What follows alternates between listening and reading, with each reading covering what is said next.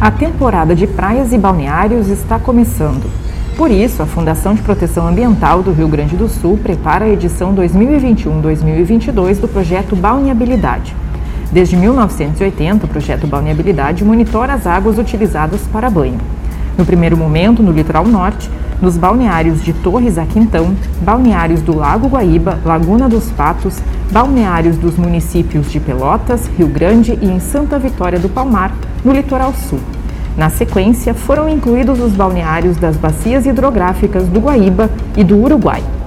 O projeto Balneabilidade fornece informações para a população sobre as condições de balneabilidade das praias.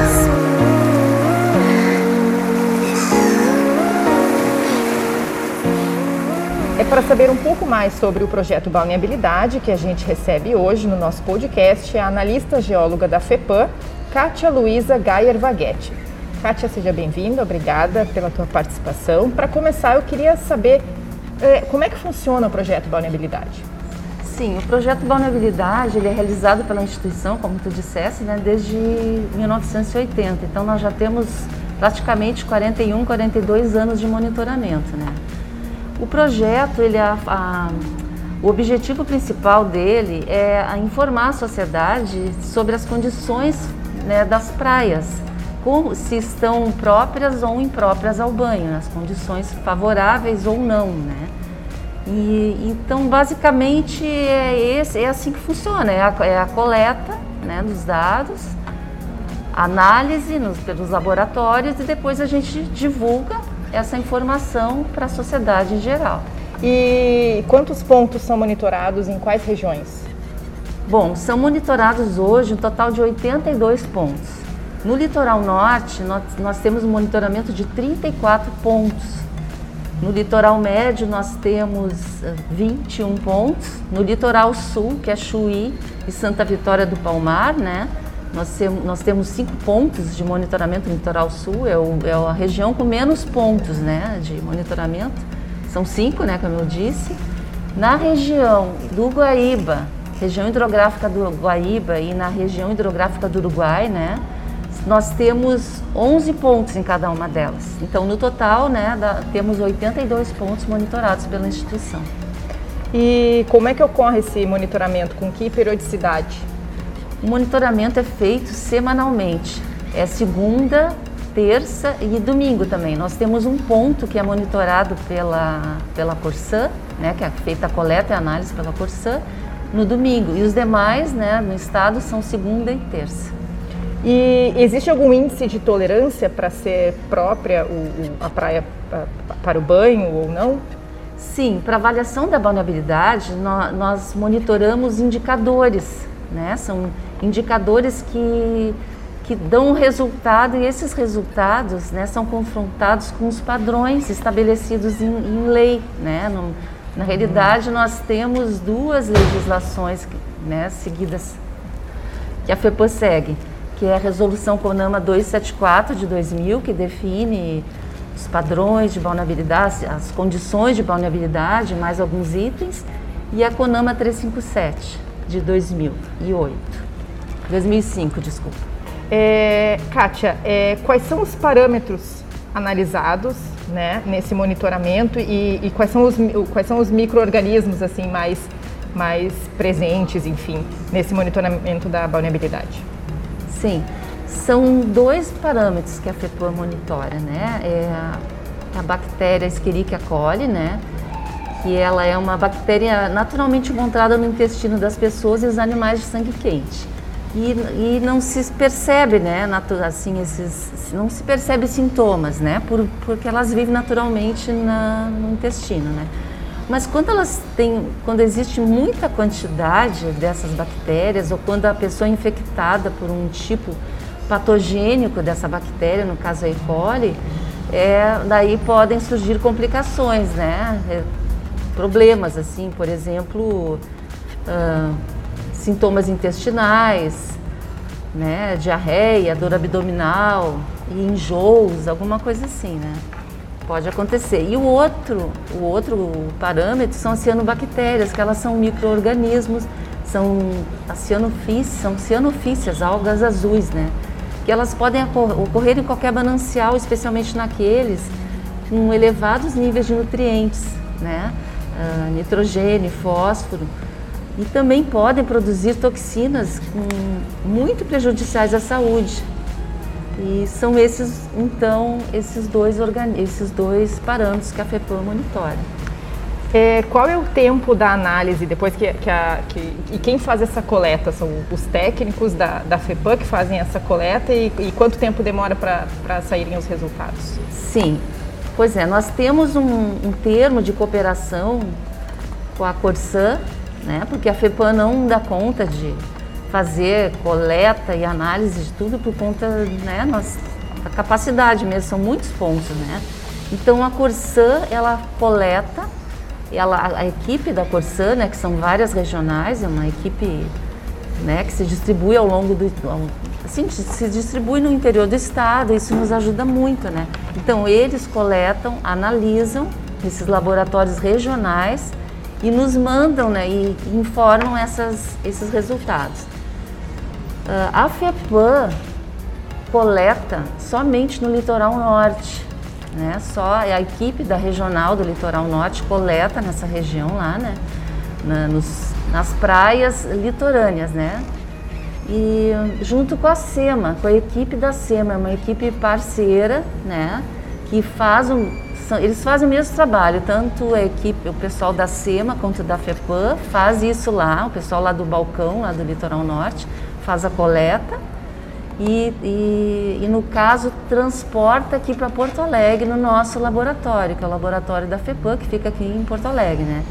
E daí o nosso laboratório faz essas análises, né? A equipe daqui do laboratório faz análise dessas amostras trazidas do litoral norte. E, e o que, que eu posso te dizer, assim, eu, eu o tempo, né, mais ou menos, aproximadamente são 30 horas, desde a coleta até a saída do resultado, né?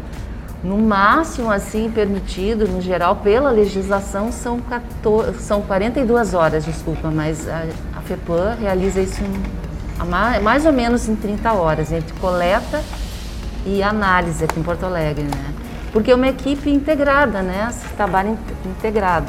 Um trabalho e, integrado. e qual vai ser o, o período do projeto Balneabilidade ah, é, sim. nesse, nesse ano de 2021, 2022? Nessa temporada, Nessa né? temporada. Isso. Pois é, o projeto Balneabilidade, ele se constitui, ele segue essa legislação, como eu te disse, a Conoma 274, né?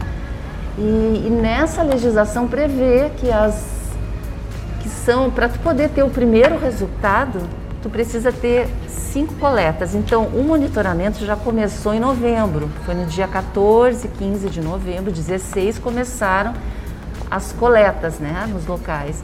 E a divulgação, a primeira divulgação, que é na quinta semana, né, em função da determinação da legislação, vai ser agora no dia 17, né, sexta-feira, daqui a um, uma semana, né, sem ser amanhã na outra quando acho que sábado inicia, abre a operação verão né, desse ano.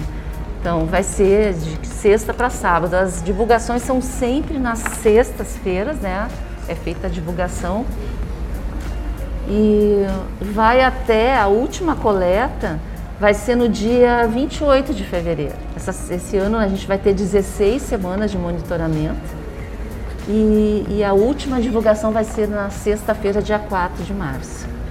Perfeito. E, é. e nessa temporada, o que, que a gente pode esperar de novidade no projeto Vulnerabilidade? Bom, assim, olha, na, nas últimas, nas últimas temporadas a gente não teve muita novidade por conta da, pande da pandemia, né? Porque as restrições de, né, todas essas restrições que a gente está vivendo e tal. Então a, a FEPAM acompanhou isso, né? Mas não deixou de fazer o monitoramento porque é importante para a gente ter um histórico, né? E obviamente que né, foi possível né, ter essa. E sim as praias, né? Alguns, a gente conseguiu, né? Curtir o verão, né? Mas assim, olha, a, como eu te disse, a gente tem uma parceria, né? E também com os municípios, porque na divulgação, né, que eu gostaria de frisar isso, a gente tem a divulgação pelas mídias, Facebook, uh, Instagram, né? A gente tem essa divulgação também pela rádio, jornal, né? No estado todo a gente tem. Mas a gente também tem as placas que a instituição faz questão de manter e colocar nos pontos para acesso, né, de acesso aos locais de vulnerabilidade e de visibilidade para a sociedade, né? E então, e também nós temos um aplicativo, um web aplicativo, né? Mas quanto primeiro a novidade que eu vejo é que esse ano os municípios é que ficaram responsáveis pela troca dos adesivos, né? Que me passaram, assim, isso é uma parceria com os municípios. Se tiver, por exemplo, que trocar de própria para imprópria ou alguma ou contrário, me passaram que os municípios esse ano vão ser responsáveis, né? Porque é importante a gente ter o contato com o município, porque eles lá podem ajudar mais a, né, esse controle e, facil, e pela facilidade até de acesso, né?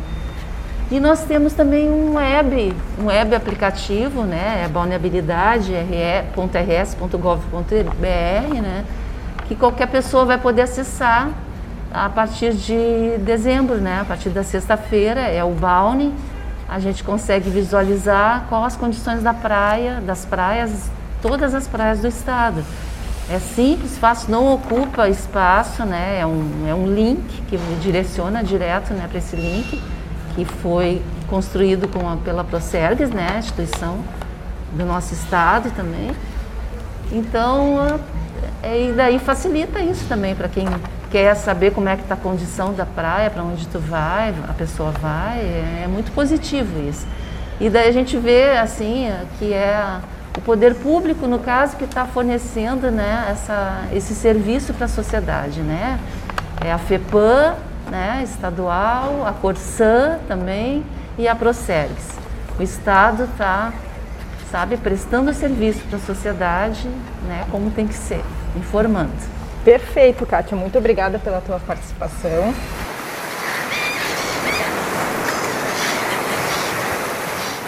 Esse foi o nosso episódio sobre o projeto Balneabilidade.